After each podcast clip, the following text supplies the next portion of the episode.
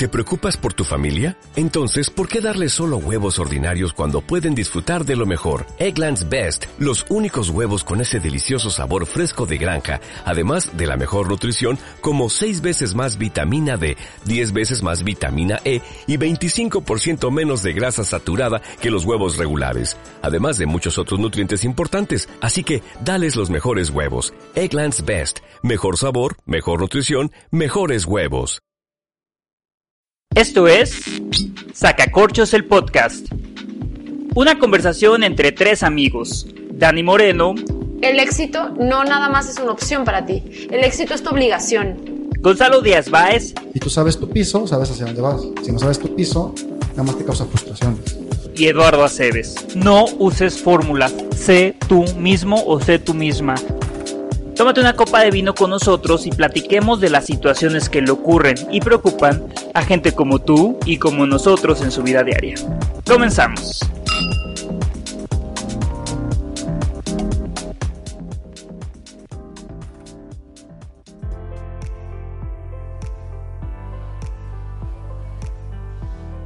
Bienvenidos a otro episodio de Sacacorchos, el podcast una conversación entre tres amigos donde tratamos temas comunes que nos suceden y nos preocupan a gente como tú y como nosotros. Y bueno, como buena plática estoy acompañado el día de hoy, ya he escuchado nuestra entrada por Dani Moreno. ¿Cómo estás, Dani? Hola, Eduardo, muy bien, contenta de oírte. Perfecto, y Gonzalo Díaz Báez.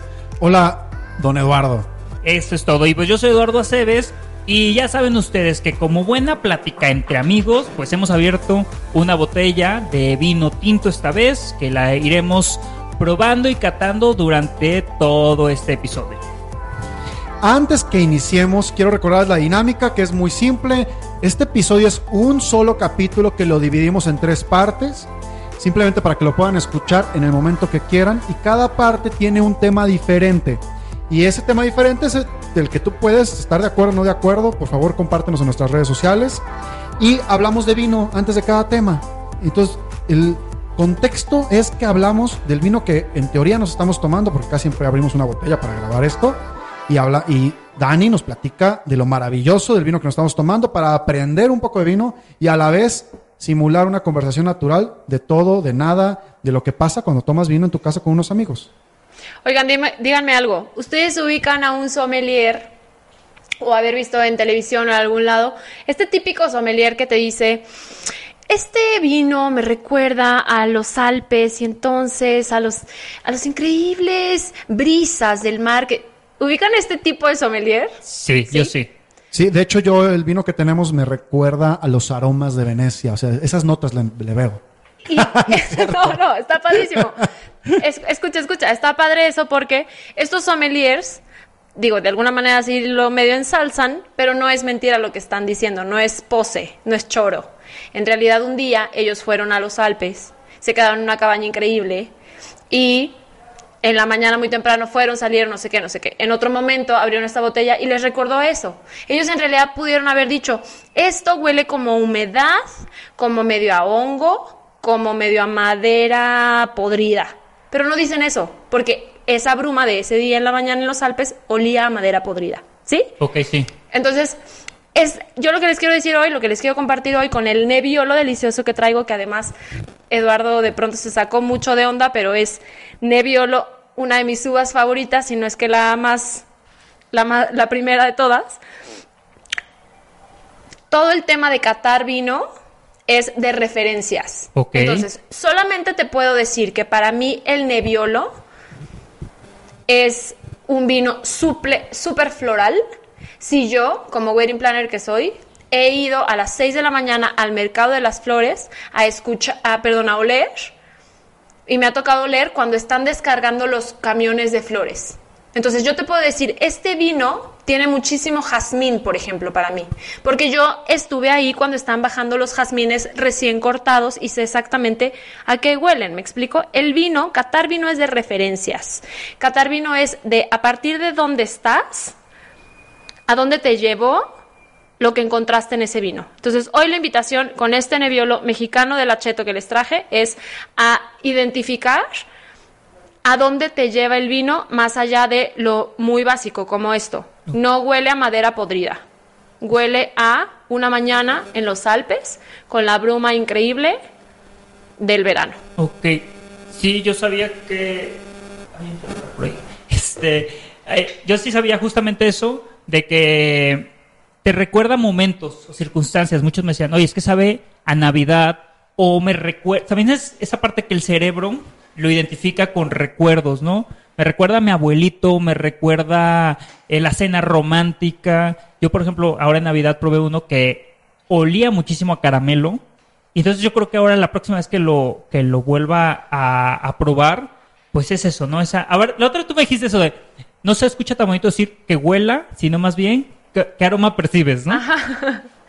De alguna manera sí es redacción, pero tiene que ver con todo, con cómo construyes tu pensamiento. Entonces no es lo mismo tener una referencia hacia, voy a usar el mismo ejemplo, como madera podrida, a decir, es que es una madera de una zona muy específica, muy en lo alto, que estuvo expuesto a ciertas condiciones climáticas.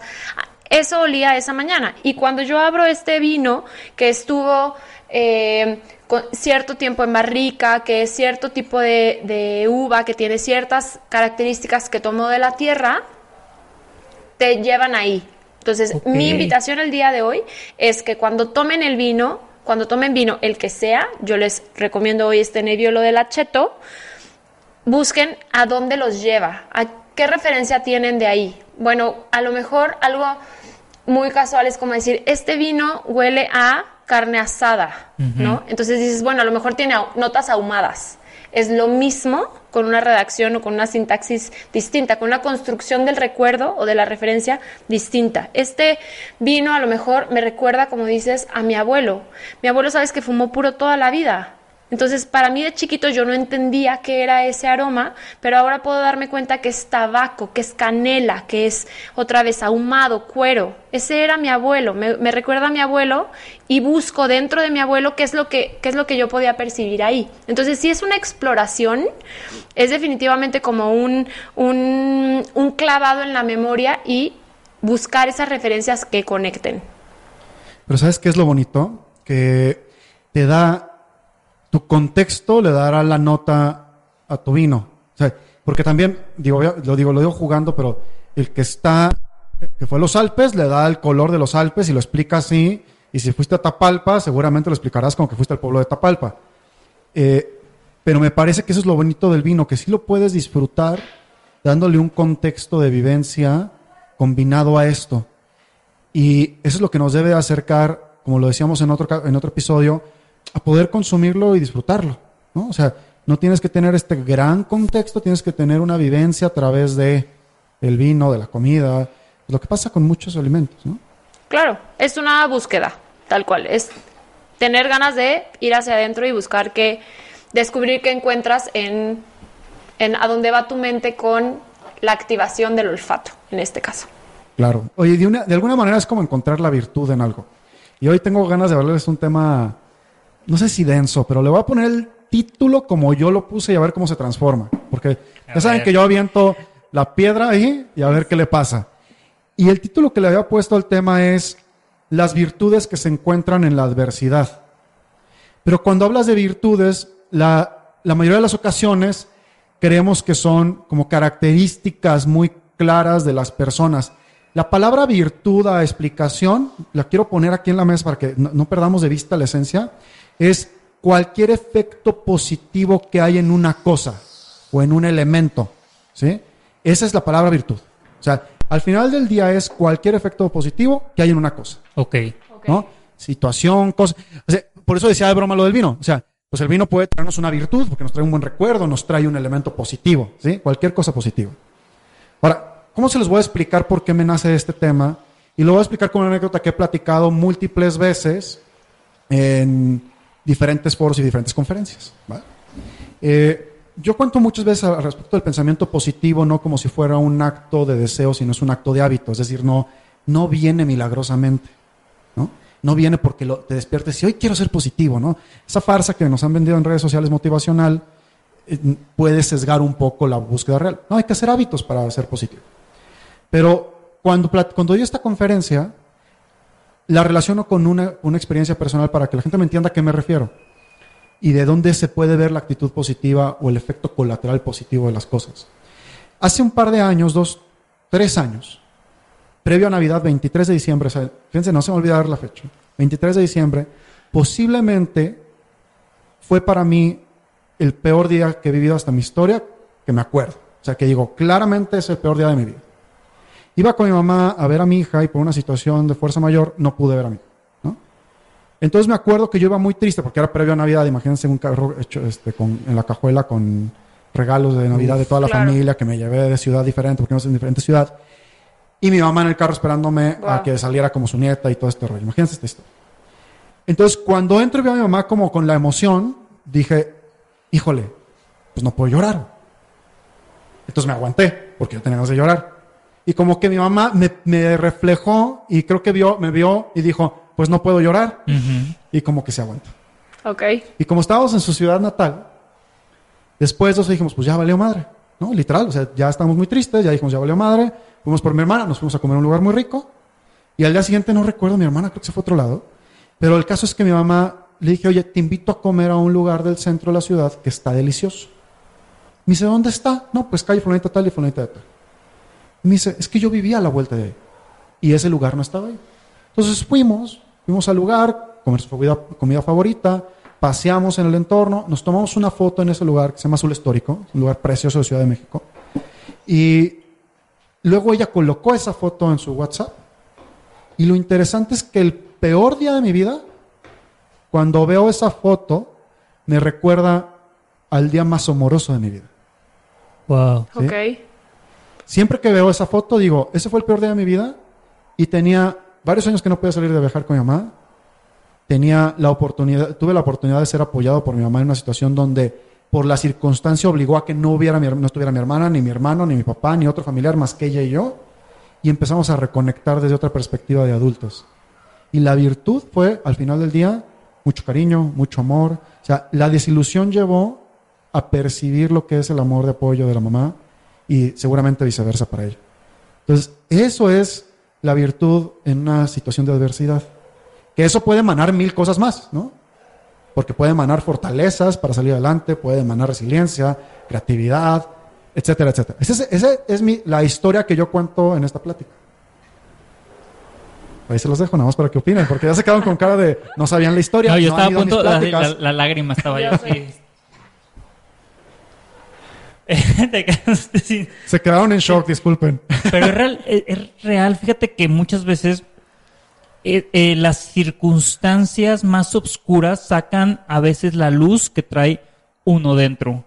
Y yo me veo reflejado en esta historia de Gonzalo. Y sobre todo porque el amor de mamá es incomparable. O sea, ¿cuántas veces no quieres ese abrazo de la mamá?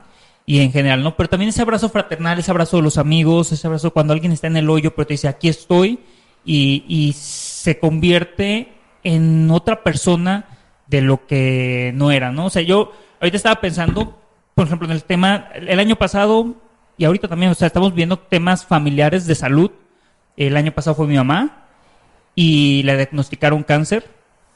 Pero fíjate que yo al contrario, o sea, creo que ahí más bien fue entonces la fortaleza, más que la virtud como tal. La virtud la tenemos porque fue como, será, pero esa es la forma de ser de cada quien, ¿no? O sea, yo no fue como que me quebré y, y le dije cómo te amo, no, al contrario fue como, ni madres, nada está pasando. O sea, sabemos que esto es complicado, pero en mi caso creo que soy más práctico, a lo mejor, que amoroso. Entonces, así es la, la forma de, de la familia, es decir, pues hay que ver cómo salimos al quite de todo esto, pero al final es una virtud porque es algo bueno, no, no es de irte para abajo, de el mundo se va a acabar y, y todo se viene, o sea, nos queda poco tiempo de estar todos juntos. Creo que al contrario, pues la parte buena es cómo sacas a flote el barco que se podría estar hundiendo. Y no sé si hace poco les comenté que estoy leyendo a Brené Brown, que es alguien que les quiero además recomendar. Pero fíjate, dice algo muy interesante en este, en este libro que estoy leyendo ahora de ella. Cómo confundimos vulnerabilidad con debilidad, ¿no? Es como su gran tema. Y entonces si tú dices, cuando, ante una situación así dolorosa, ante una situación que te pone, este, digo, alguien como tu mamá, que es, que es como un pilar siempre en las familias, no siempre, normalmente, mm, que ella esté en un momento de necesidad, de vulnerabilidad, no la vuelve más débil y tampoco te obliga a ti a ponerte un escudo de fuerte entiendo tu postura de decir, a ver, no, mamá, no está pasando nada, vamos a arriba, ánimo, no sé qué. Entiendo esa postura, pero yo lo que creo o lo que he estado aprendiendo un poco con ella es que reconocer la emoción no te hace no te debilita, al contrario. Porque si tú hubieras llorado con ella, cuando te subiste al carro, ella en su sorpresa, y ella hubiera llorado contigo, definitivamente esta, esta historia tuvo un final como feliz, como de vínculo, como dices. Sin embargo, pudieron haberse dado el permiso de sentir y seguramente que el resultado habría sido así de vinculativo, habría sido muy fuerte. Entonces, reconocer que estás, reconocer que te duele, reconocer que estás vulnerable, no te debilita, al contrario, te fortalece. Y Brené Brown lo expone así como en lugar de, o sea, sí, por supuesto, animar a alguien que está en una situación de adversidad, pero no partiendo de anular o de, evaluar su sentimiento. Un poco como con los niños, o es como donde yo he aprendido esta teoría. Es con el niño cuando está llorando, cuando está triste, porque se cayó, porque algo se le perdió en lugar de decirle como, a ver, no llores, no pasa nada, en lugar de anular y decir, no está pasando nada, podrían pasarte cosas malas como que tu empresa se estuviera cayendo, no se está cayendo, ¿verdad? Nomás te caíste y te pegaste. Como de evaluar lo que le está pasando, eso no lo fortalece, al contrario, lo, lo, lo, avergüenza, lo, lo humilla, ¿no? Como le dices, eso que estás sintiendo no vale. Si no te acabas de romper la rodilla, eso no es suficiente. Nada más te raspaste. En cambio, si le dices, te raspaste, híjole, a mí ese golpe me hubiera dolido muchísimo. Eso lo fortalece a él. Eso le reconoce, le valida la emoción. Y en el caso de los niños, cuando tú le narras la experiencia, le regalas esas palabras. Y eso es directamente regalarle herramientas para la vida. Es que su baúl de herramientas para enfrentar adversidades se cargue de cosas. ¿No? Entonces le dices, reconocer las emociones reconocerse vulnerable te fortalece en lugar de debilitarte. Es, es un poco lo que yo, es donde yo cacho que en la adversidad nacen las virtudes siempre cuando reconozcas que estás así, que estás vulnerable, que estás siendo, que tienes esas emociones que no siempre que consideramos negativas, que no son negativas, estar enojado, estar triste, estar derrotado, estar, estar vencido, estar traicionado, si no las nombras, no las, no, no, no, eso no te hace más fuerte. No nombrarlas, negarlas, eso te debilita, eso las esconde. Si las nombras, te empoderas de ellas. Y es que, a ver, yo creo que en la adversidad siempre nacen virtudes, pero no siempre las podemos ver. O sea, eso es como, como un, eh, es extraño, ¿no? Es como, ¿cómo suena el árbol que nadie escuchó que se cayó en el bosque? Pues no sabemos, ¿no? Pero está ahí, o sea, el hecho sucede. Justo hoy yo tengo la experiencia, por lo que nos dedicamos en la firma, a dedicarnos a hablar y a trabajar, a desarrollar líderes de alto desempeño en empresas y también a personas afuera. Y justo hoy escribía que uno de los retos más grandes de los líderes de organizaciones, sean eh, lucrativas o no lucrativas hoy en día, es reconocer vulnerabilidad. Pero justo como yo lo escribía, era, eh, nadie te puede hacer vulnerable más que tú mismo. Porque la vulnerabilidad nada más llega en el reconocimiento personal. Alguien te puede querer aplastar y no va a ser vulnerable si tú no quieres aceptar alguna emoción que tú estás emanando, no que la otra persona esté intentando que emanes, es muy diferente.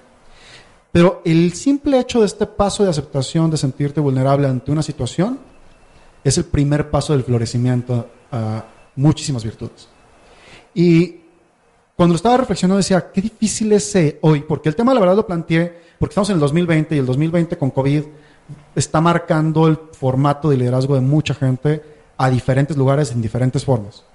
Y que en definitiva el reconocimiento de la vulnerabilidad como personas, en donde estés como madre de familia, como padre de familia, como dueño de empresa, como colaborador, como la persona que lava los carros que ahora ya no están saliendo en carro, entonces no, no te lavan carros, o estamos inseguros o sentimos inseguridad y él no puede lavar los carros. Como cualquier situación que estés viviendo, el reconocimiento de la vulnerabilidad y aceptar lo que sientes en la situación, tal vez, como una opinión, lo dejo que podría ser el primer paso para el florecer de, en estas etapas. Sí, entiendo entonces que el enemigo de la vulnerabilidad es el ego.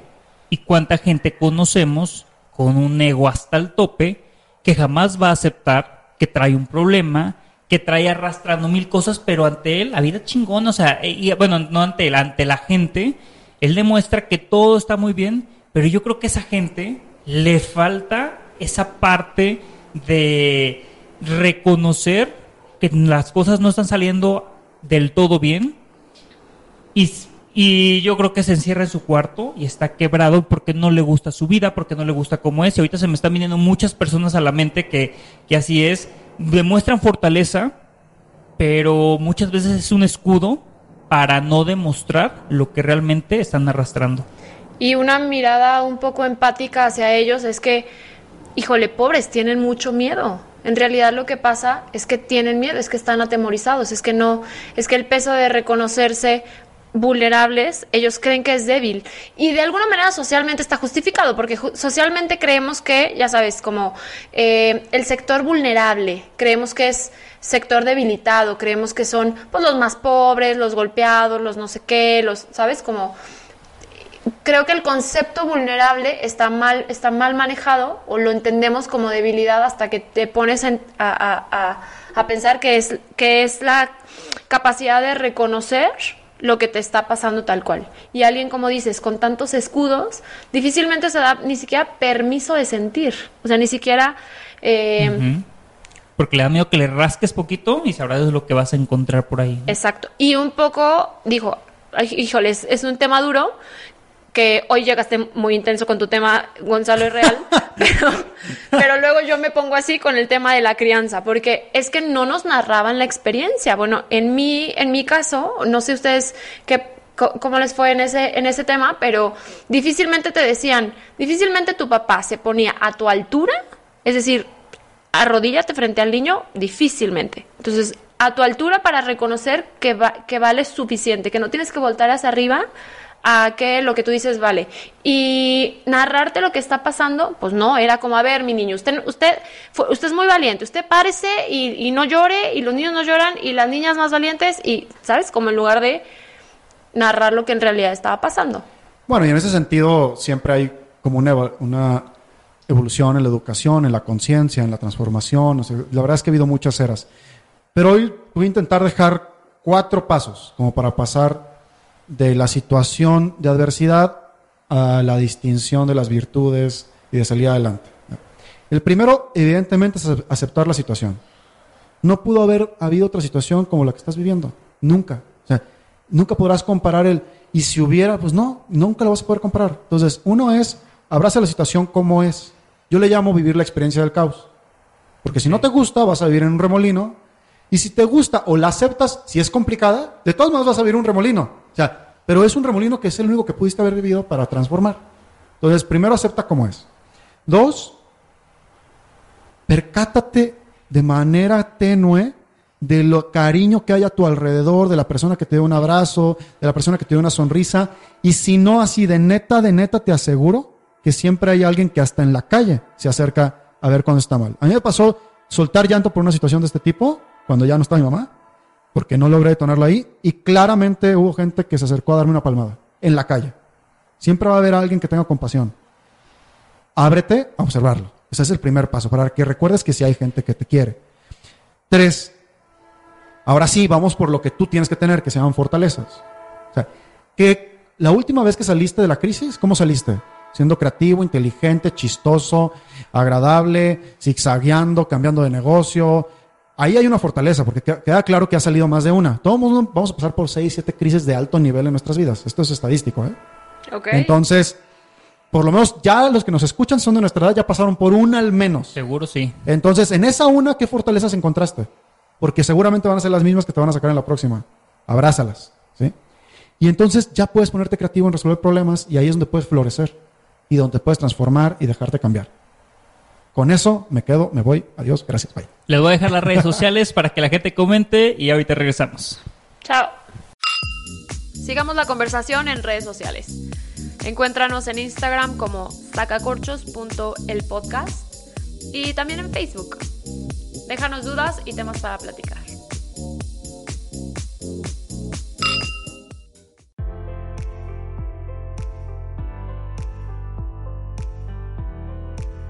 Continuamos con la segunda parte de Sacacorchos el podcast y les recuerdo que este programa está completo y bueno, lo grabamos completo obviamente de una hora y va a estar partido en cachitos de 20 minutos. Yo lo veía una similitud como tenemos la botella completa, la botella de vino tinto completa, pero habrá gente que nomás tiene chance de tomarse una copa, a lo mejor una noche y el día siguiente, en la siguiente noche, pues tiene chance de tomarse otra copa y así. O pues en, en ratitos que tenga de trasladarse de un punto a otro. O lo pueden escuchar completo, porque también lo subimos completo la hora completa.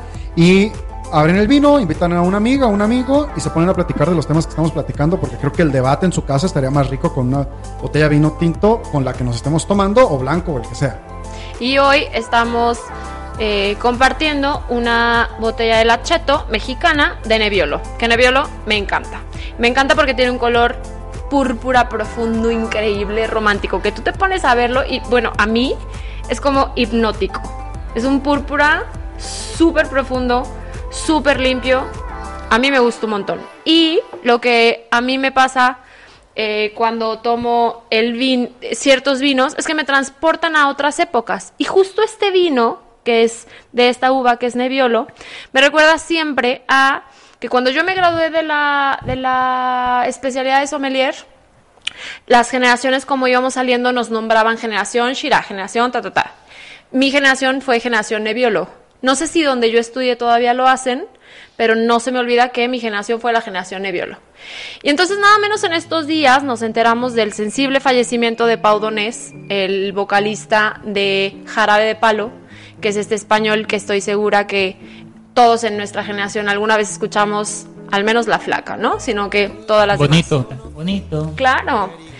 Un tipazo, la verdad es que yo soy muy musical, soy muy muy auditiva y a mí, igual que la música, el vino me transporta a otros momentos y a otros lugares y soy tengo una tengo no tengo una memoria muy fortalecida, sí cuando se me estimulan o se me activan estos rollos como el olfato o como el como el oído. Y entonces, cuando me enteré de que murió Pau Donés, no pude menos que llamar a un amigo que yo adoro, que me acompañó en muchos sentidos en esa época donde yo estaba haciendo la, especialidad, con quien compartí seguramente 70 neviolos en ese tiempo. Entonces le llamé el día que me enteré que, que, murió y le dije, bueno, después de... Teníamos mucho tiempo que no hablábamos, es un amigo que quiero muchísimo de estos como ustedes con los que la plática no termina. Y entonces cuando le llamo, después de un poco ponernos al día, le digo, no vas a creer quién murió, fíjate que murió el vocalista de... Eh, Jarabe de Palo. Y inmediatamente me dice, ¿te acuerdas el concierto al que fuimos increíble, que nos pusimos un fiestón? Y entonces yo como, claro, definitivamente viajé a ese momento. Todo el día, ese día escuchamos eh, jarabe, escuché Jarabe de Palo mientras trabajaba y no podía más que recordar todas esas épocas, todas esas historias en que yo viví esa, e, esa música y me transporté allá. De pronto yo estaba hacía hace 10 años, probablemente que fue la última vez que vimos a Jarabe de Palo. Y bueno, estuvimos un rato platicando de esa experiencia y cómo pudimos, cómo fue una oportunidad revivirla. Entonces yo les quiero preguntar a ustedes, ¿a dónde los lleva la música? Para, yo tengo canciones bien específicas o bandas bien específicas, eh, artistas, sonidos específicos que me llevan a otros momentos de la historia que puedo literalmente cerrar mis ojos y caminar por esos parques en Costa Rica mientras escuchaba a London Grammar o caminar eh, por esas calles a lo mejor en Ámsterdam cuando, ¿sabes? O sea, yo voy a esos lugares escuchando esas notas. ¿Ustedes a dónde van? ¿Con cuál música les pasa eso? Cuéntenme. Yo creo que influye mucho lo que escuchas desde chico en tu familia. Por ejemplo, mi papá no escuchaba música en inglés. Mi mamá sí, eh, pero yo escuché mucha música en español de pequeño, pero mi mamá era, de hecho tú el día del cumpleaños de tu mamá pusiste una canción que me acuerdo... quizás simplemente le regale una rosa, ese tipo de canciones. Mi mamá era súper mocedades, este, sí, en inglés ya Bee Gees, a lo mejor los Beatles, eh, pero yo sí fui como muy ochentero también. Leo Dan, Leonardo Fabio. Todo eso. Roberto Carlos. Y entonces, ¿a qué me recuerda? Muchas veces a los viajes en carretera, que si bien ya no estaban de moda sus artistas, pero mi mamá sí, yo considero que es un melómana, o sea, y en ese, en ese tiempo compraba muchos CDs, gastaba mucho dinero de la familia, pero compraba muchos CDs y, y era la parte de los viajes de, de, poner ese tipo de música. Entonces, no me desagrada. Hay gente que dice, guácala, escuchar a una, no sé, María Dolores Pradera o algo así. Mocedades. Sí, mocedades, pero al final a mí... cuidado con mocedades. Ah. Son, cosas que me traen buenos recuerdos porque me recuerdan a mi mamá y típico que la mamá decían, pues no tenían... Es que las letras de antes eran más llegadoras que antes. Entonces, bueno, en ese aspecto, yo creo que a mí me recuerda mucho esa parte a mi familia. Digo, yo soy muy ochentero en español. O sea, yo sí es este. No, algo, algo de, no, andaba muy bien ahí en mis gustos musicales. Pero bueno, después obviamente hay canciones que te recuerdan a la preparatoria, a la universidad. Y en fin, son momentos de tu vida que sí o sí están acompañados de buena música. Oigan, a mí los villancicos y el cuate de los camotes que acaba de pasar, si no se quedó grabado, me recuerdan cañón, ¿verdad? Me recuerdan a mi casa, o sea, me recuerdan a la casa donde fue criado. Los villancicos y el cuate de los camotes, como acaba de sonar, si no se quedó aquí grabado, pero acaba de pasar allá afuera. Este, híjole, en mi casa somos así, todo el mundo es melómano, o sea, escuchan música, mi papá, mi hermano, mi mamá, sobre todo, yo creo, y yo muchísimo, o sea, y de una variación muy, muy grande de tipo de música. Yo escucho música de todo tipo, pero podría decir que tengo unos contrastes muy grandes. Iba a decir uno de mis guilty pleasures, pero no lo voy a decir. Dígala, dígala, dígala. Es demasiado pronto, es demasiado pronto. No, no, no estamos en esa copa todavía. No, todavía no estamos ahí. Acuérdense que nomás es una botella por todos, no, no una botella por persona. Entonces, en mi casa es muy trovadora. O sea, mi papá es muy trovador, entonces cuando todavía nos reunimos a tomar una cerveza y demás, hay música de fondo. Paté, eh, ¿Cómo se llama? Paté. Ay, se me fue el nombre. Paté de Foie. Paté de Foie. y. Silvio Rodríguez. Silvio Rodríguez, sí, Pedro sí, Guerra. sí. Sí, sí, sí, De fondo, y entonces de repente la plática es una tertulia. Y después de la plática es una tertulia, tertulia, dígase, de hablar de política y otras cosas, pero si nadie sabe la palabra.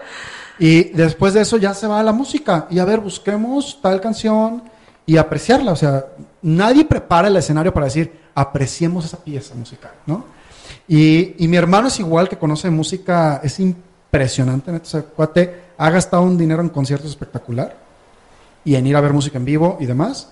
Y yo por mi parte, no me, siempre me ha gustado mucho la música en inglés y la electrónica, pero tuve una etapa muy heavy de rock, muy heavy de metal, este, de una variación de todo tipo. Hoy predomina más la electrónica moderna, la que es electrónica pop, la verdad. Ah, ok. Más comercial. Más comercial para el día a día, para el día a día. Este, también me gusta la que es heavy, pero, pero para el día a día eso. Y la realidad es que sí tengo muy claro, o sea, tengo música para hacer ejercicio muy puntual, tengo una lista para correr, una lista para levantar pesas, o sea, no es la misma, no puede ser la misma. Ok, claro. Tengo una lista para trabajar, que es música clásica, normalmente cierta selección de diferentes autores, y así tengo en mi día diferentes listas para todo.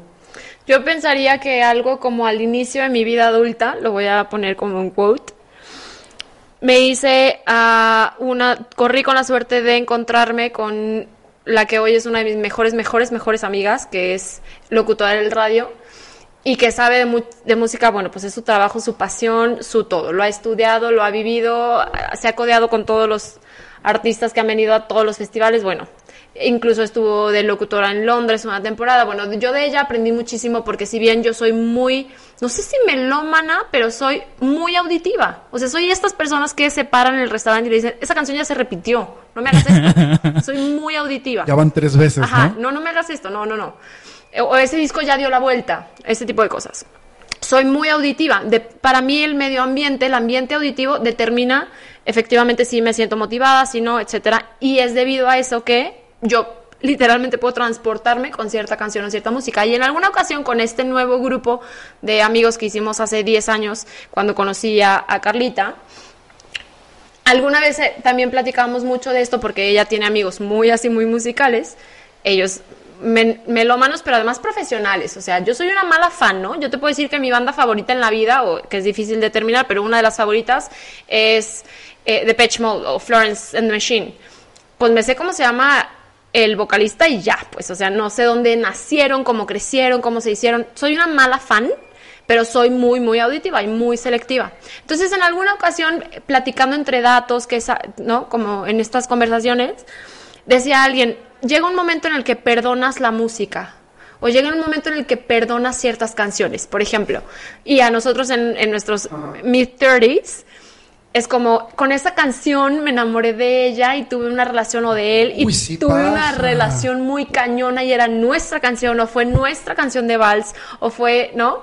Y luego pues cortan o lo que sea, sobre todo en estas que te conectan directamente al corazón y que no tienes otra forma de hacerlo. O sea, yo en este momento de mi vida tengo un par de playlists que no les doy play por nada. O sea, no me, o sea, me aviento de, o sea, playlist prohibido. Ajá, no, o sea, ese he pensado borrarlo, he pensado bloquearlo, no sé qué hacer. Si yo le doy play a ese playlist, ya, o sea, se acaba ¿Y con unos vinitos. No, no, no, bueno. De los el playlist de los innombrables.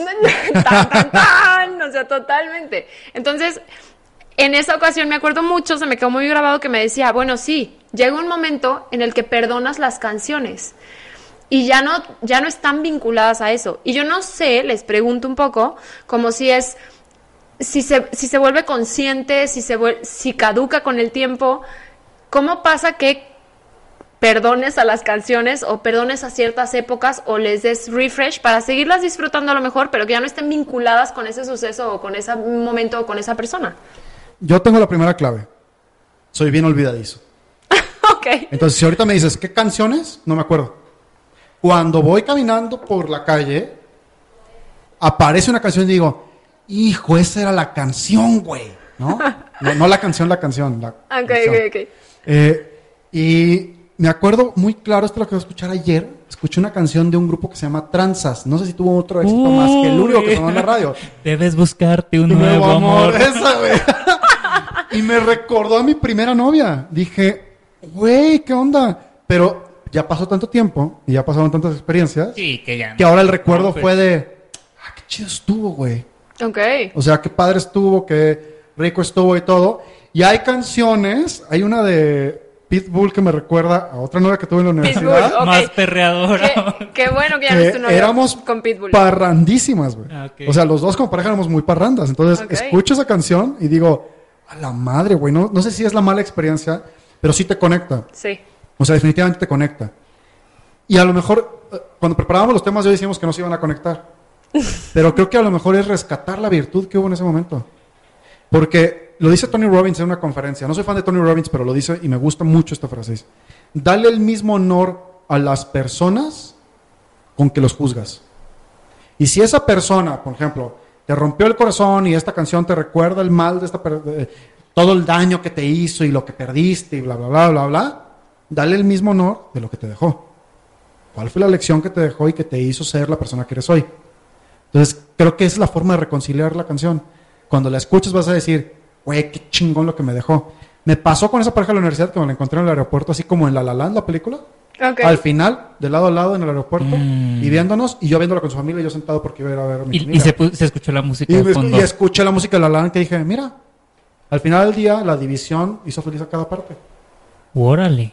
Ah, Oye, fíjate que Sí, definitivamente. Yo creo que la música es como los aromas, como también un perfume una loción te puede traer una memoria de una persona, o sea, te despierta, así, te despierta en el cerebro esos recuerdos. Y sí, definitivamente, yo, como una canción de Pepe Aguilar, perdono y olvido. No, yo no perdono ni olvido, o sea, yo sí siempre tengo muy en mente todas las canciones, me traen muy buenos recuerdos, pero también, así como, pues, como, este, hay canciones que no olvidas, también hay canciones que, que castigas, o sea, lo que vas es, eran tus favoritas o significaban mucho y ahorita ya nada, o sea, fue tanto la euforia, lo escuchaste tantas veces o era mi, yo por ejemplo, cuando te preguntan, ¿cuál es tu canción favorita? Pues yo no tengo una canción favorita como tal, pero es la de moda, o sea, no, de moda, o sea, que, que, en ese momento la escucho, mm, me gusta, entonces la reproduzco, la reproduzco, la reproduzco muchas veces y, y a lo mejor termina por enfadarme. Algo les iba a decir, ah, que Fíjense que antes, algo que me trae muy buenos recuerdos, o sea, la música me, me recuerda tiempos de la universidad, por ejemplo, o de la prepa. Y Dani dijo hace ratito de, ya denle vuelta al, CD y ahí nos delatamos muchísimo porque nosotros éramos de CDs y yo era de grabar o de quemar discos ah, con música y tenían las mejores canciones de ese momento, o sea, las de moda y que ahora se está aprendiendo un poco pero mi, mi recomendación, y, y, la otra vez caí en cuenta de eso, es en Spotify ponte a hacer playlists tuyos. A lo mejor unos que haz un playlist en especial de lo que te recordaba la universidad. Y pones todas las canciones de cuando ibas de antro o las románticas o lo que sea. Yo tengo uno de 99 y 2000 y yo me acuerdo mucho de la secundaria de mis tardeadas. Imagínate así nomás, o sea, de las tardeadas. Pero la otra vez me puse a escuchar uno que había hecho yo en el 2014 y la verdad es que muchos son one hit wonders que no se vuelven a escuchar ni siquiera a sus artistas, pero te toca fibras muy cañón. Entonces, ya no se usan esos CDs, y aparte yo los decoraba y todo, o sea, una cosa malona de yo los traía. y, aparte, y los ponía en mi Discman, que yo ya, ya, empezaba a tener coche en ese entonces, los ponía en mi Discman y entonces traía las canciones de moda. Pero ahora sí ya no se puede, por lo menos hay que hacer playlist por, de, en el Spotify o en la aplicación que tú utilices para que en cinco años recuerdes esos momentos con mucho, mucho gusto. Y como esto que nos permite seguir creciendo.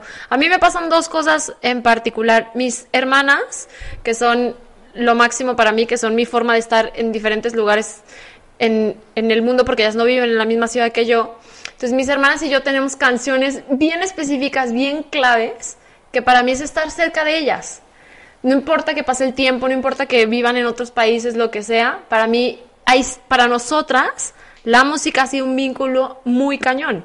Entonces, esa parte a mí me nutre, me, me, me, gusta, yo la extraño, la pongo, la canto, ya le estoy cantando con ella. El otro día le decía a Belén, oye, a, a, mi hermana más joven, una canción con la que trapeábamos cuando recién hicieron el, acuérdate, cuando recién hicieron el piso de arriba de la casa y trapeábamos, no sé qué, yo, estoy, está imposible, yo le decía, Está imposible de encontrar. O sea, es una canción de una niña random argentina. ¿Cómo se llamaba? El video era como chistoso, ¿sabes? Un poco crecimos con MTV ya, ya teens. Ah, no, ya, en 20, en 20 segundos me la mandó. Ya sabes, de que una niña desaparecida de la vida se llama Ana Sol. O sea. tengo un novio, no, no, ese no. Bueno, ¿quién? Eso no. Una niña, una niña así. Y otra cosa que me pasa muy particular en, ese, en el sentido de, de que perdonas o reconcilias a la música, muy buscando, muy, muy en el tema de la búsqueda, la introspección, lo que me ha pasado últimamente o lo que he descubierto últimamente es que para que tú perdones a la canción o a esa época o a eso que no te gustó de ti, que de alguna manera te regresa a ti y te permite pues perdonarte cosas o curarte cosas, como volverlo introspectivo, es ese, por ejemplo, en el caso de un ex, es como ese amor que tenían, eso, eso, eso que vivieron, que fue nutritivo, no sé qué, que luego te rompió el corazón y luego descubriste que te dijo mentiras y luego todas esas cosas malas, entre comillas, que hizo, no devalúan todo lo bueno, no lo, no lo, no lo eliminan, en realidad no se va, porque ese amor bonito que tuvieron juntos habita en ti. Entonces, de alguna manera, para mí, he descubierto como curar esas otras épocas tienen que ver con reconocer que eso bonito tú puedes conservarlo, puedes capitalizarlo, te lo puedes quedar, eso te nutre. Y ya todo lo demás, pues sirvió justo para que ya no siguieras con esa persona que no era lo mejor para ti. Ese se conecta, ¿no?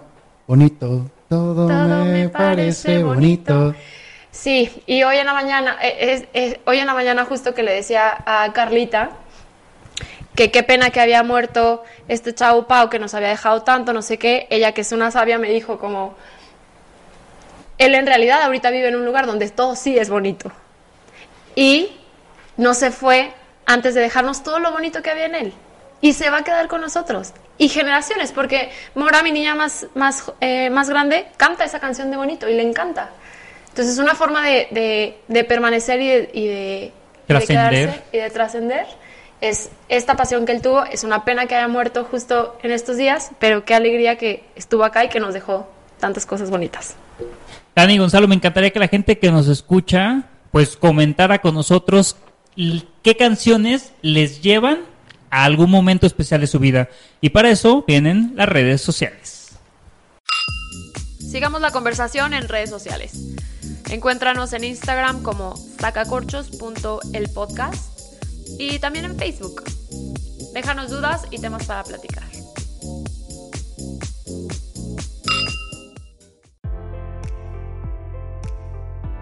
Regresamos a la tercera y última parte de este episodio de Sacacorchos, el podcast. Yo acompañado de dos buenos amigos y además de un delicioso neviolo. Les recuerdo que la dinámica de este podcast se graba en una sola sesión, se divide en tres partes. Hablamos de vino cada vez que arranca cada sesión y nos tomamos un vino de algún tipo cada capítulo para que ustedes también nos puedan acompañar, aprender del vino y filosofar de la vida cotidiana. ¿Ustedes cómo están hoy de hartos, cansados, desesperados de estar encerrados en sus casas? Muy. no, sabemos quién hablar porque no está, está pesado, pues, ¿no? Pues la verdad es que nosotros también, pero les voy a platicar algo del Nebbiolo que nos estamos tomando hoy. Porque nada menos Nebbiolo, que es otra vez, una de mis uvas favoritas y que además es una uva súper bonita. Ocurre que es la cepa o el fruto, la uva, el, tipo de uva que se vinifica que primero florece en la temporada, es decir, cuando están en las parras, las plantitas, todas bonitas, se acabó el invierno, van a empezar a sacar hojitas y florecer. La primera que florece es Nebbiolo. Sin embargo, de todas las que tiene alrededor, que por lo regular, por la zona donde crece, etcétera, siempre va a tener barberas, garnachas, cabernets, uh, shiraz alrededor. Todas esas florecen después y se cosechan primero. Si bien ella es la primera que florece, es la última que se cosecha. Larga vida. Les voy a invitar a que seamos súper pacientes como ellos. Esta situación sanitaria nos requiere siempre que podamos quedarnos en casa, hay que quedarnos otro ratito, como Nebbiolo, que se espera muchísimo. Súper bien. Perfecto. Y ahorita que decías el tema de cómo están ahorita en el tema cuarentena y COVID, a mí me preocupa cómo están las finanzas personales de cada quien. Y fíjense que me di cuenta, que es el siguiente tema que vamos a tratar, cómo tener finanzas personales sanas. Y lo vamos a platicar nosotros, sin ningún experto, ni mucho menos, nosotros cómo vivimos esa realidad. Pero la realidad es que yo vi que muy pocas personas estaban preparadas para vivir una situación como esta.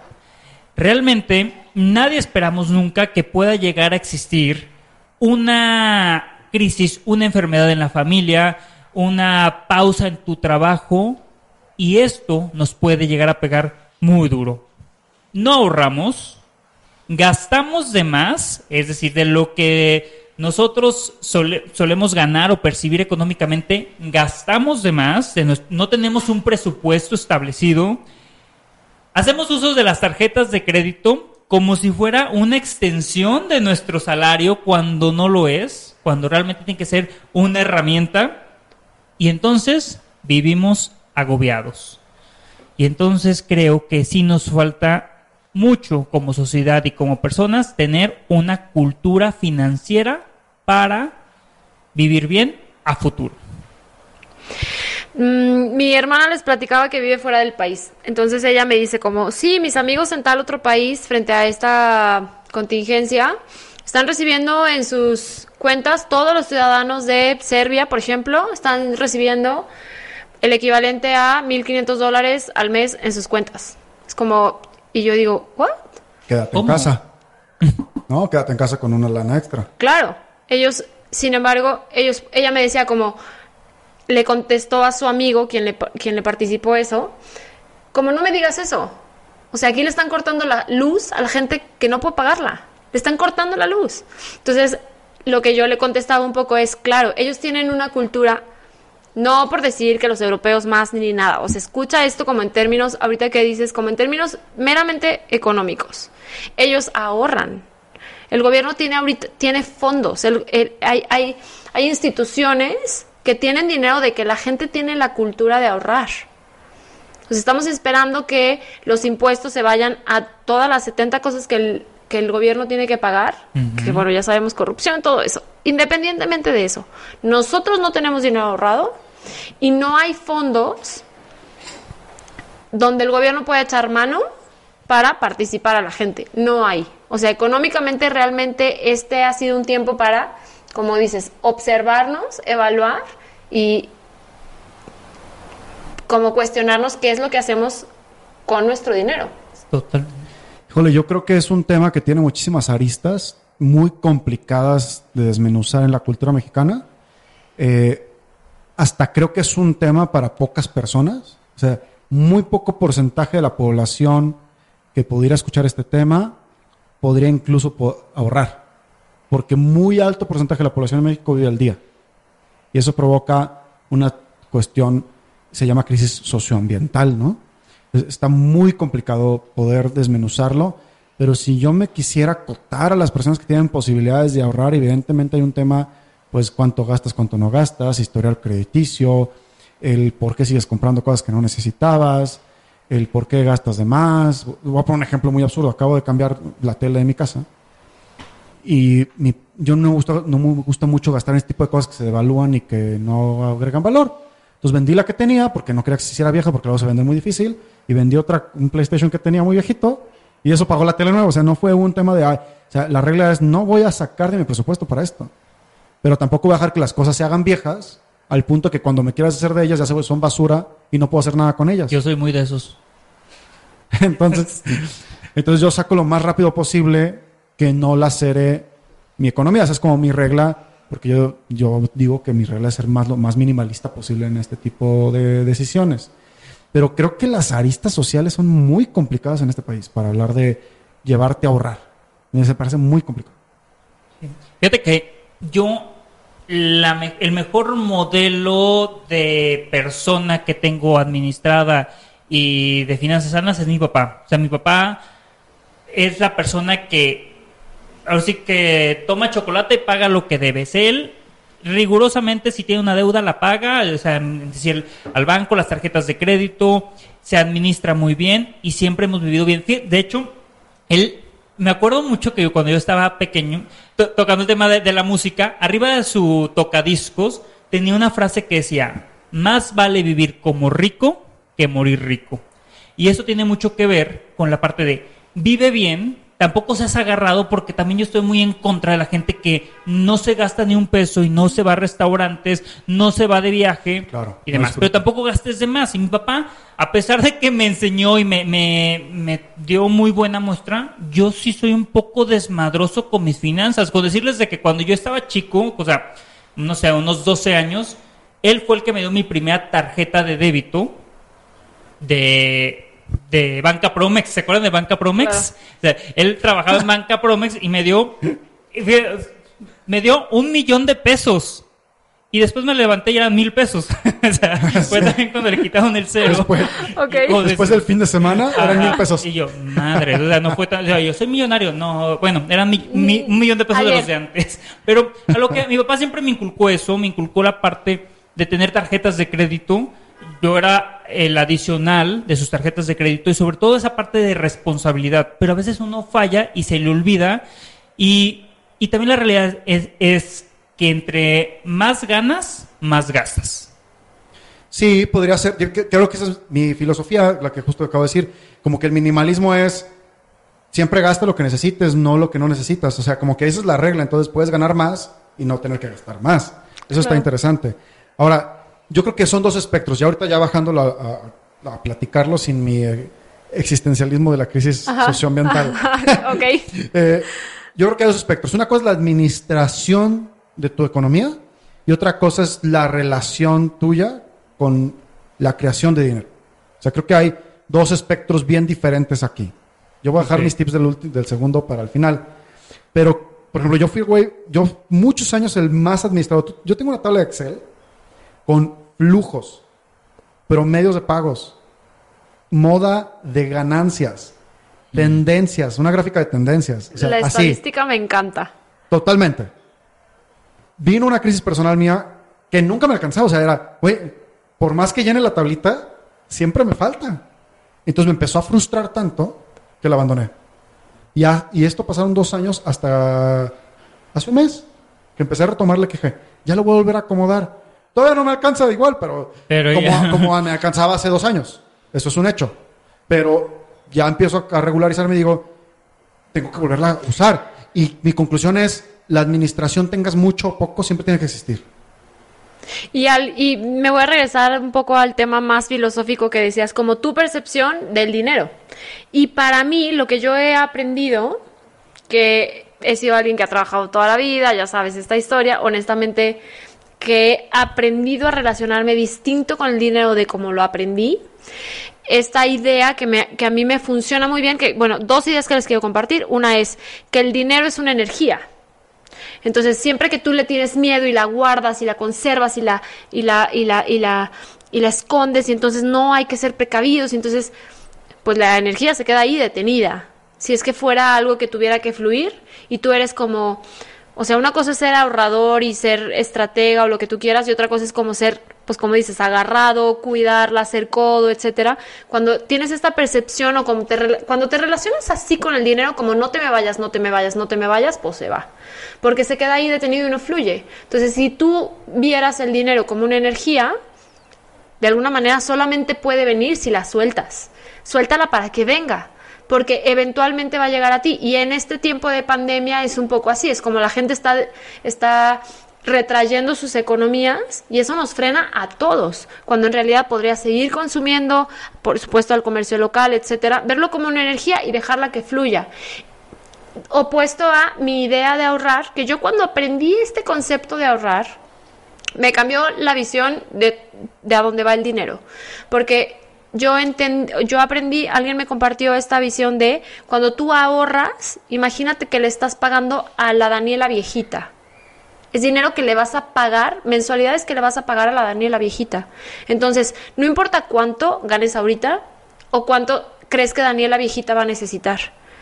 Pero mi uno de mis objetivos en la vida es que mis hijos no me tengan que mantener o, me, o se tengan que preocupar por mí o tengan que detener sus vidas porque no me puedan pagar una enfermera cuando yo sea viejita, que ojalá no sea el caso. Pero de alguna manera, esta idea de cuando te llega dinero, lo que quieras de ahí, pero de ahí toma algo para pagarle a la Daniela que ya no va a trabajar un día y que se tiene que mantener solita. Ya tú verás si es un seguro de retiro, ya tú verás si es un afore, ya tú verás si es un, como le llames, colchón si quieres de alguna manera ahorrar es pagarle a la Daniela viejita. Tienes razón. Fíjate, yo sí creo que es la mentalidad. ¿Por qué los ricos siempre son más ricos? Porque ya traen ese chip en la cabeza de, de hablar en muchos ceros en, en la cantidad y ellos ya están no sé, programados para hacer dinero. La verdad es que eso es algo que me sorprende. Y si es una realidad esa parte de la energía, porque la gente que piensa cosas negativas atrae cosas negativas. Y la gente que piensa en jodido son gente jodida. Y a mí me ha tocado escuchar gente que dice, no, ¿para qué quiero dinero? El dinero solamente trae cosas malas, el dinero solamente trae problemas.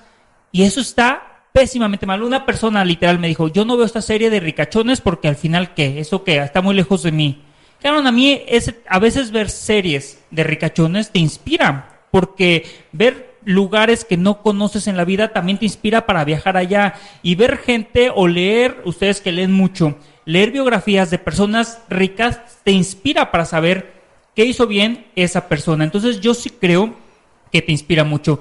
Y qué triste las personas que piensan en vivir de una herencia. O sea, que van, que están esperando toda su vida en una herencia para empezar, digo, yo ni, veo por dónde para empezar. Pero lo que fácil viene, fácil se va. Y también con el dinero mal habido. Lo que fácil viene, fácil se va y se trae y se lleva cosas, o sea, de por medio, ¿no?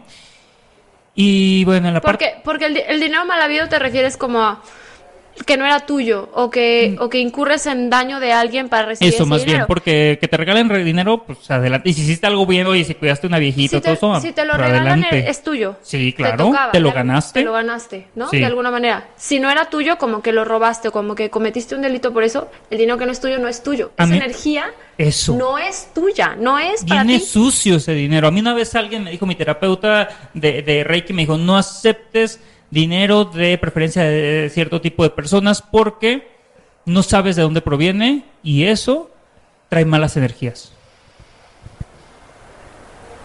Ándale. Pum, pum, pum. Estaba buenísimo. El otro día tomé, no, el otro día suena como muy cercano. Hace unos meses tomé un curso con el que es como el Robert Kiyosaki, pero de Japón. Ok. ¿Sí? Que vive en Japón. O sea, a Robert Kiyosaki lo tenemos del lado occidental. Sí. Ok capitalista. La carrera de la rata, este libro que seguramente Padre Rico, Padre Pobre, que lo... De los básicos. todos leímos De los básicos que todo tendría que leer en teoría algún día de su vida. Y este otro cuate, que les pido una disculpa, que en verdad no me acuerdo el nombre, es el Robert Kiyosaki de Japón. Y su primer fundamento no es administrar, es la vibración con el dinero.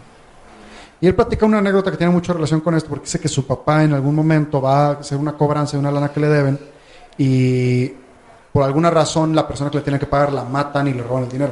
Entonces dice que su connotación inmediata del dinero era, el dinero es malo, por eso lo mataron. Y que esto lo vivió hasta muy grande. Dice, pues no quiero tenerlo porque esto me va a traer problemas. Yo creo que el dinero y la administración, o sea, una cosa es el flujo y otra cosa es la administración.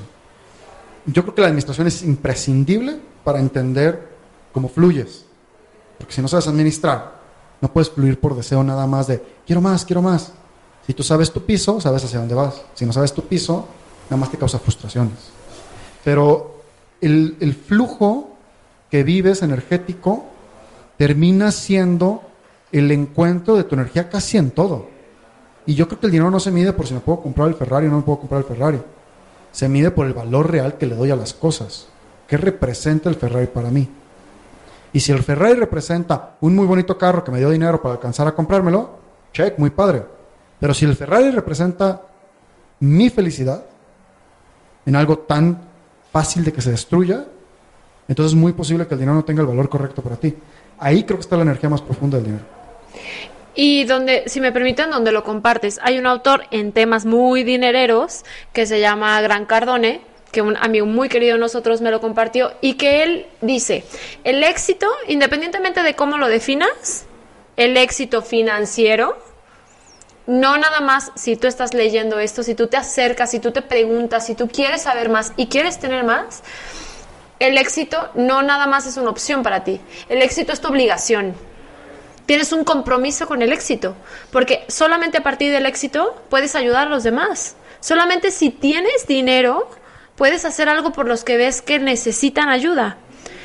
A mí me gusta mucho la definición de el éxito es tu obligación. Me encanta. Porque solamente si lo ves así, es un compromiso, es una, es una meta real, es una responsabilidad, porque solamente así lo puedes compartir con los demás.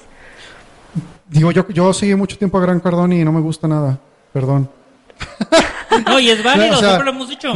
Me, cae en la punta del pie. O sea, es un clásico güey gringo queriendo, queriendo vender más libros en su canal, vendiéndole a la gente la frustración de si no llegas a verte como yo con un jet, entonces estás jodido. Eso no es el éxito. O sea, él vende una imagen en sus redes sociales que no es el éxito. La frase me gusta. Eso no, no, no lo voy a aclarar. O sea, el éxito es tu obligación, tu éxito, tu medida. Pero no logra el clarificar o sea, no nos no quiero que nos virtuemos de la administración de la lana, porque no todos van a ser billonarios como ese güey. La neta, o sea, la población billonaria en todo el planeta es mínima. Pero sí podemos ser muy abundantes con nuestra economía. Y ese güey te vende que si no tienes el jet estás jodido. Y, está mal. y, eso se me hace muy mal. Por eso no nada más lees una corriente de estudio o una propuesta. Sí, pero yo soy yo. Lo lees a él y de alguna manera conectas con vulnerabilidad y conectas con compasión y conectas con... digo, sin duda, Gran Cardón tiene uno de los libros más exitosos en tema de ventas. Pero yo así nomás un tip antes de que hable Eduardo y luego yo quiero dar un par de tips. Es, por Dios santo, vayan a ver a Japón y que les platiquen los hábitos un japonés, que es en el país donde más millonarios se hacen al día. Eso está muy interesante. Yo le voy a decir otro autor, o bueno, o, otra literatura que para mí me, me cambió la forma de ver las cosas y es más práctico. El libro de Pequeño Cerdo Capitalista. ¿Ya lo leyeron? Muy práctico. Sí, esta chica, ¿cómo se llama? Ay, se me fue ahorita, me lo No lo he leído, alguien me dijo que me lo iba a regalar. Mónica, Déjenle digo que me lo regale. Este, ay, me acuerdo, nomás para decirle a la gente cómo se llama la, la, la autora. Y la chica le ha ido muy bien pero me encantaba y decía esta parte de no cómo hacerse rico, porque ahorita medio nos desviamos de cómo hacerte más rico y traer más dinero. Y administración, que es diferente. Exactamente. Sofía Macías. Sofía Macías, para mí es un hit y también tiene muchos este, podcasts, blogs, de hecho empezó a ser más famosa por el tema de los blogs, pero hablaba mucho esa parte de la educación que necesitamos, necesitamos tener. Uno también en la parte de las fugas de dinero. Y no sabemos ni nos imaginamos cuántas fugas de dinero existen en nuestras cuentas desde, o sea, ya que se, te puedes a contar cuánto dinero le das al viene viene, al franelero, cuánto dinero gastas la gente que fuma en cigarros, es un montón de dinero, cuánto dinero en moneditas te puedes llevar mucho en, en, en estacionamientos, o sea, eso. Luego, algo que me di cuenta es la parte de lo que te cobran en tus tarjetas a veces sin saberlo. Oye, que un seguro, que si quieres son 50 pesos o 100 pesos de un seguro de algo que te enjaretaron, y para cancelarlo es un temototot, o sea, es todo un rollo para poder cancelar eso. Y son 100 pesos, 150 pesos que le está regalando mes a mes al banco. Que si todo lo sumas, realmente puedes utilizar algo, o sea, puedes utilizarlo para un viaje, para ahorrar, o sea, realmente hay que fijar esas fugas, hay que fijarnos en las fugas de dinero que tenemos, tanto en las cuentas bancarias como las cosas que nos cobran que, que no tienen por qué cobrarnos y también esas moneditas que se nos van, a veces sin saberlo, hasta en la tiendita de la esquina, ¿ok? Entonces yo creo que es eso bien importante. Dos, también hay que ser agradecidos con lo que tenemos. Y tres, hay que educar a los niños desde pequeños. Y tú, Dani, que estás muy metida en la parte de la parentalidad positiva, también los niños deben saber cómo manejar ese dinero. Eh, Morris Dick también es alguien muy bueno que también te enseña cómo manejar tus dineros. O sea, realmente hay que saber ser muy administrados. Yo rapidísimo, temas de relación con el dinero. Hay tres puntos que me encantan. Eh, uno es, el día de pago solemos agarrar y pagar toda nuestra deuda. ¿Se han fijado de eso? La costumbre es, llega la ANA, llega la quincena y entonces empezamos a pagar, pa, pa, pa, pa, pa. Y literal, hay cientos de memes nada más diciendo el, te llegó el pago y ya no tienes pago. El día de pago se guarda 24 horas. Se observa en tu cuenta, lo quieres poner en un sobre, si ya tienes raya, lo quieres poner en tu cuenta, lo observas y lo primero que vas a adquirir después del día de pago es algo que te beneficie a ti. Si te alcanza para un café, un café. Si te alcanza para un celular, un celular, no importa. Lo que te beneficia a ti que digas, sé que este pago era para mí. y luego le fluyo a los demás. Número dos, tres preguntas básicas antes de consumir algo. ¿Realmente lo quiero? ¿Realmente lo necesito? ¿Desquitaré su valor? Si las tres coinciden que sí, que van a ser positivas, dale. entonces dale. Si una sola coincide que no es positiva, no le des. Y último, cada vez que sientas que no tienes dinero, porque solemos decir mucho eso el mexicano, ¿no? Es que no tengo dinero. Observa cuánto hay a tu alrededor. Si yo ahorita me pongo a revisar cuánto hay a mi alrededor en el lugar que estoy sentado grabando, veo dos computadoras, tres pantallas. Con eso, bueno, tres pantallas de computadora, no se imaginen que acá plano. Pero ya son 50 mil pesos sin querer. Y perdemos de visión lo que hemos adquirido, que a lo mejor hasta traes puesto en tu ropa. Y traes un chorro de abundancia que no, porque hoy no traigas 10 pesos, no, no pasa nada. Date cuenta de lo que ya adquiriste y que puedes volver a adquirir. Me encantó eso. Me encanta eso. Y me encanta estar con ustedes como cada podcast, como cada semana. Y aquí llegamos ya al final de nuestra eh, de nuestro podcast de este episodio.